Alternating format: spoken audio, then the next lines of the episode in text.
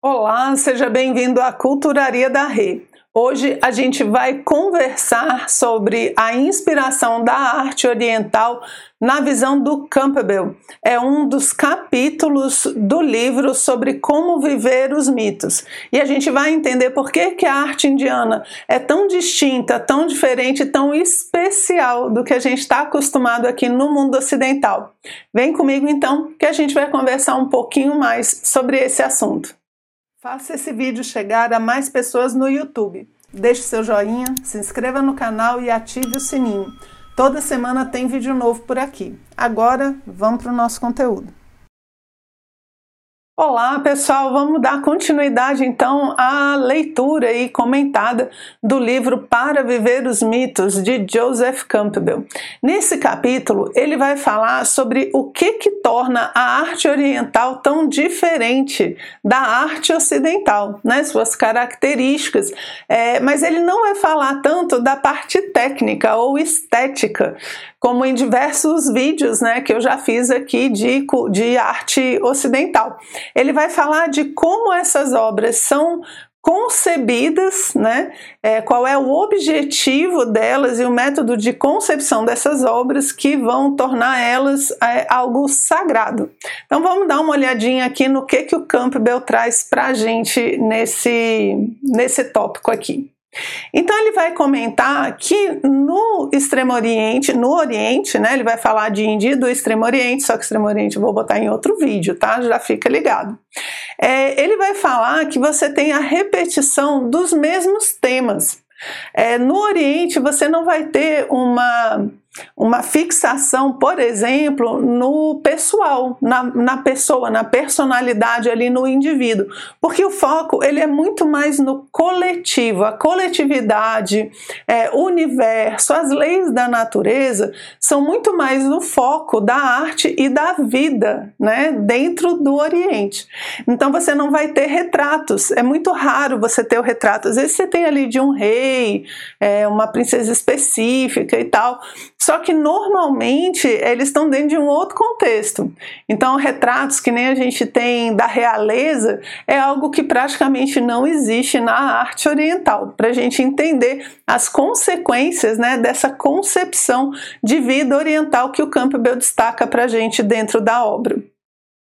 Então ele vai falar que o objetivo vai ser é, você reforçar a ideia do todo, as leis da natureza, e para isso eles repetem sempre os mesmos temas de formas distintas, né?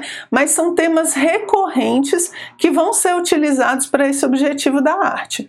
É, aqui também, gente, é, só, é importante lembrar que não existe a ideia de que o artista vai expressar seus sentimentos. Isso daqui o Campbell também destaca bastante. É, o artista não tem, é, você inclusive não tem descrições, como a gente tem dos artistas ocidentais, é, da dificuldade, é, do processo criativo, a, da solidão que ele sente no momento em que ele está lá fazendo suas obras e tal. Não, não existe essa essa preocupação, digamos assim, do, do artista, do que, que ele está passando.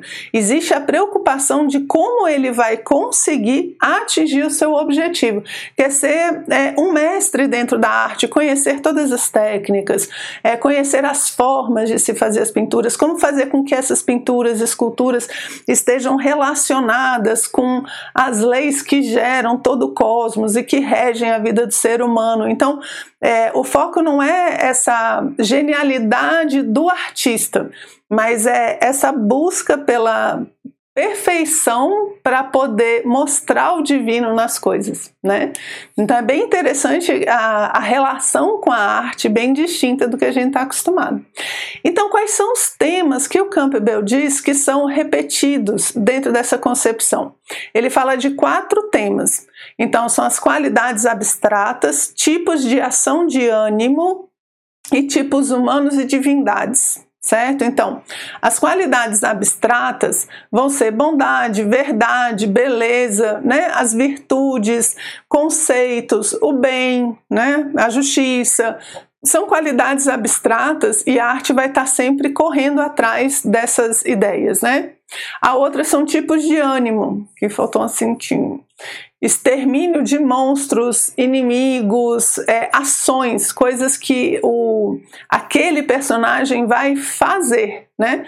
E a outra, tipos humanos, brahmanes, mendigos, amantes, mercadores, princesas, né?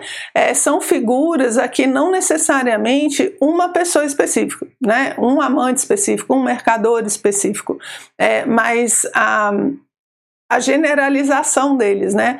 É, seria como mostrar é, as características ali do mercador, do Brahman e da princesa, tá? E as divindades, né? Que é um dos que a gente inclusive tem mais acesso e mais procura, são as obras que falam sobre as divindades. Então esses são os quatro temas, tá? Qualidades abstratas, tipos de ação de ânimo, é, tipos humanos e divindades. Aí o, Campbell vai entrar então é, no objetivo, ele vai falar o que, que ele quer com o texto que a gente está lendo. E ele fala assim: meu tema será o dos métodos e das obras-primas de arte consumada que propiciam de fato aos olhos mortais o conhecimento de uma presença imortal em todas as coisas. Olha só que bonito. É ajudar o ser humano a ver a presença de Deus, né, a presença imortal em todas as coisas. Então, em todas as obras de arte feitas segundo esses parâmetros né, clássicos, é, é, tradicionais, que o Campbell vai explicar para a gente, elas vão ter por objetivo mostrar essa presença do divino, é, mostrar essa outra visão, uma visão metafísica da vida. Então, ele vai até comentar que o objetivo não é mostrar o mundo ali como ele é, né, mas mostrar a presença do divino no mundo como ele é. Né? Isso dá bastante diferença no resultado. Então ele vai explicar, agora ele vai é, falar do processo criativo tá? Aqui é um resumão. Na obra, quando vocês forem ler, tem bastante detalhe, né, a mais. Então ele vai falar que a arte indiana é uma yoga e o seu mestre uma espécie de yogi. Então ele não é um, um, pintor com técnicas, né? Mas ele tem que ter todo um aparato é, religioso, ele tem que ter uma formação é, que permita ele alcançar determinados estados de consciência para a partir daí poder fazer as obras de arte, né? Então a obra é uma inspiração, uma visão, seja pela meditação ou um sonho.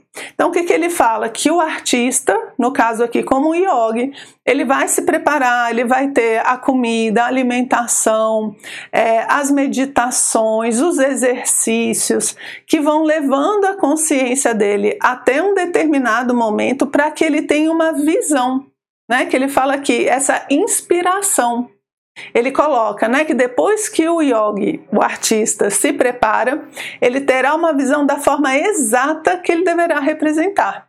Então não é um modelo, não é que ele esteja vendo alguma coisa ali e colocando na obra, né, assim, uma paisagem. Ele está olhando para a árvore e pintando a árvore. Não é assim que vai funcionar. É, ele vai procurar uma inspiração interna e metafísica, num estado de consciência superior. Aí ele precisa do treino, né, do conhecimento, do autocontrole para poder chegar nesse nível. Quando ele chega nesse nível, ele tem uma visão e essa visão vai mostrar exatamente o que, é que ele tem que fazer, como é que a obra tem que ficar, quais são os, os passos que ele tem que tomar para conseguir chegar nessa representação perfeita. E ele comenta que muitas cidades e templos é, foram concebidos por sonhos. A pessoa sonhou como é que era para ser o templo, a pessoa sonhou como era para ser determinada cidade e aí ela foi construída. E ele até comenta, né? Deve ser por isso que às vezes você está andando em alguns templos, cidades indianas e tem a impressão que está realmente dentro de um sonho. Né? Pela forma com que foi construída e a harmonia toda que ela inspira. Então você vê que é bem diferente do que a gente está acostumado, né? Dentro do Ocidente a gente vai partir de outros princípios e outros objetivos. Então é, é, até é muito difícil você comparar os estilos de arte, né? Já que eles têm objetivos diferentes e metodologias diferentes. Então o, o Campbell, é, continuando aqui no assunto, né? O Campbell muitas vezes é, fala dos chakras, quando ele vai falar da, da Índia, da filosofia indiana e tal. E nesse artigo, né, nessa parte do livro, ele faz de novo uma descrição aí bem detalhada dos chakras. Eu não vou entrar nessa parte, né, porque o nosso objetivo é aonde que isso influencia a arte. Ele vai explicar com Daline, Chuchum, uma série de, de elementos que não vai ser nosso objetivo. Mas o que é importante aqui a gente saber? É que dentro das meditações, dos exercícios que esse yoga artista vai fazer, a ideia é despertar a potência de alguns chakras. E ele vai falar que existem chakras determinados né, a serem ativados que vão ajudar o artista indiano a fazer a sua obra. E não pode ser qualquer chakra. Por quê? Porque alguns, né, os básicos, os iniciais ali, os três primeiros, eles são muito instintivos. E não é esse tipo de energia que a gente quer colocar na obra. Então ele vai falar aqui, ó, somente no nível do quarto chakra que objetivos e impulsos especificamente humanos são vislumbrados e despertados. Então, dentro das técnicas que ele vai usando, é para despertar a partir do quarto, né? Entrar nesse nível de consciência. Os símbolos religiosos, as imagens da arte, as questões da filosofia propriamente é, se referem a esse chakra, o quarto, o quinto e o sexto que ele vai falar. Né? O quarto está ali nível do coração e você fala assim, pô Renata, são sete chakras, por que, que só vai até o sexto? Ele fala porque o sétimo ele já superou, né? Ele já já está acima de, de qualquer coisa representável. Ele é uma síntese muito grande. Então você não vai colocar isso na arte. Você vai trabalhar com as energias então do quarto, quinto e sexto chakra, ok? Então, olha só o nível é, de preparo e de conhecimento para começar a fazer uma obra, né? Então a pessoa tem que ter a intenção correta perceber essas leis para poder colocar a obra junto com essas leis e vibrar nas energias desses, desses chakras, né? O quarto, o quinto e o sexto. E ele vai falar um pouquinho né, de cada um. Ele põe assim: a arte indiana se preocupa em, em sugerir e exprimir experiências semelhantes àquelas dos lotos dos centros 4 a 6, né? Aquilo que eu falei. O 1, 2, 3 é muito instintivo, não é o objetivo da arte expressar esse tipo de energia, esse tipo de nível de consciência. Então ele vai para o 4, 5 e 6 Aí é onde você vai ter as inspirações, as imagens aí para a arte. E o sétimo é uma grande síntese que não pode ser representada, né? Porque é demais para gente. Legal isso. Então ele vai falar que no quarto centro, ou seja, no quarto chakra, é, você vai ter os objetos e criaturas desse mundo como existem. Como existem assim até um pouco entre aspas, né? Porque não é uma representação fidedigna, um realismo como a gente tem no Ocidente. Mas no quarto chakra já é uma visão do divino dentro dessa parte mais é, comum, digamos assim, né? É, que são as coisas do mundo, as coisas que a gente está percebendo. Então, eu vou, eu vou falar de um elefante, eu vou mostrar uma casa, um rio, mas isso é dentro de um aspecto do divino nesse elefante, nessa casa, nesse rio. Então, nunca fica igual como um realismo, porque não é o objetivo, tá? No quinto centro, né, ou seja, no quinto chakra, os aspectos terríveis e devastadores das potências cósmicas que destroem o ego, demônios irados, odiosos e horríveis. Então, aí é, são as provas que a gente vai passar no quinto, né? Nesse quinto nível, nesse quinto centro. Então ali estão as provas, as dificuldades, as tentativas é, é, da vida fazer a gente crescer, na verdade, né? Porque a gente sabe que os heróis e tudo não são é, não são heróis se não tiverem os seus grandes vilões, né? E os grandes monstros para poderem é, justamente mostrar sua bravura e aprender a lidar com as suas próprias virtudes. E no sexto centro, as formas doadoras de bem-aventurança, dissipadoras do medo, maravilhosas, pacíficas e heróicas. Então, aí seriam as formas relativas a esse sexto centro. Então, ele fala das coisas como são, das provas para que elas cresçam no quinto e no sexto da bem-aventurança daquele que passou pelas provas. Olha só que legal, né? O quinto, o sexto, não. O quarto, o quinto e o sexto, certo?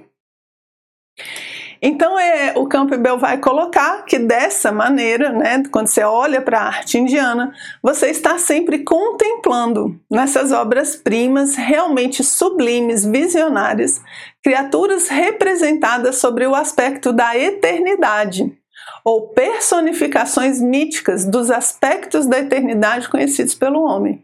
Olha só, gente, que coisa legal. O que, que ele está falando? Ó? Quando eu olho para uma, um, uma arte feita com esse intuito, com essa preparação, com, com esses princípios, com esses objetivos, eu estou sempre vendo né, o aspecto da eternidade. Então, não são obras para um deleite estético simplesmente, são obras para fazer com que a gente consiga se elevar, certo? Aí ele continua, né? Portanto, há pouco, muito pouco da realidade empírica da luz do dia na arte indiana, do mundo como é conhecido aos olhos normais do homem. O interesse está voltado para deuses e cenas mitológicas. Então, o objetivo não é, é aquele a vida como ela é, o objetivo não vai ser conectar o homem com as coisas do cotidiano, com as coisas materiais. Tem muito pouco dessa realidade empírica, mas ele tem da realidade metafísica. Então, quando eu vejo a representação de uma paisagem, de uma pessoa, mesmo essas, né, que são temas que não são as divindades, né, em, em si, mesmo nesses eu estou querendo colocar algo de divino nessa percepção, né, uma outra dimensão que talvez a pessoa não perceba.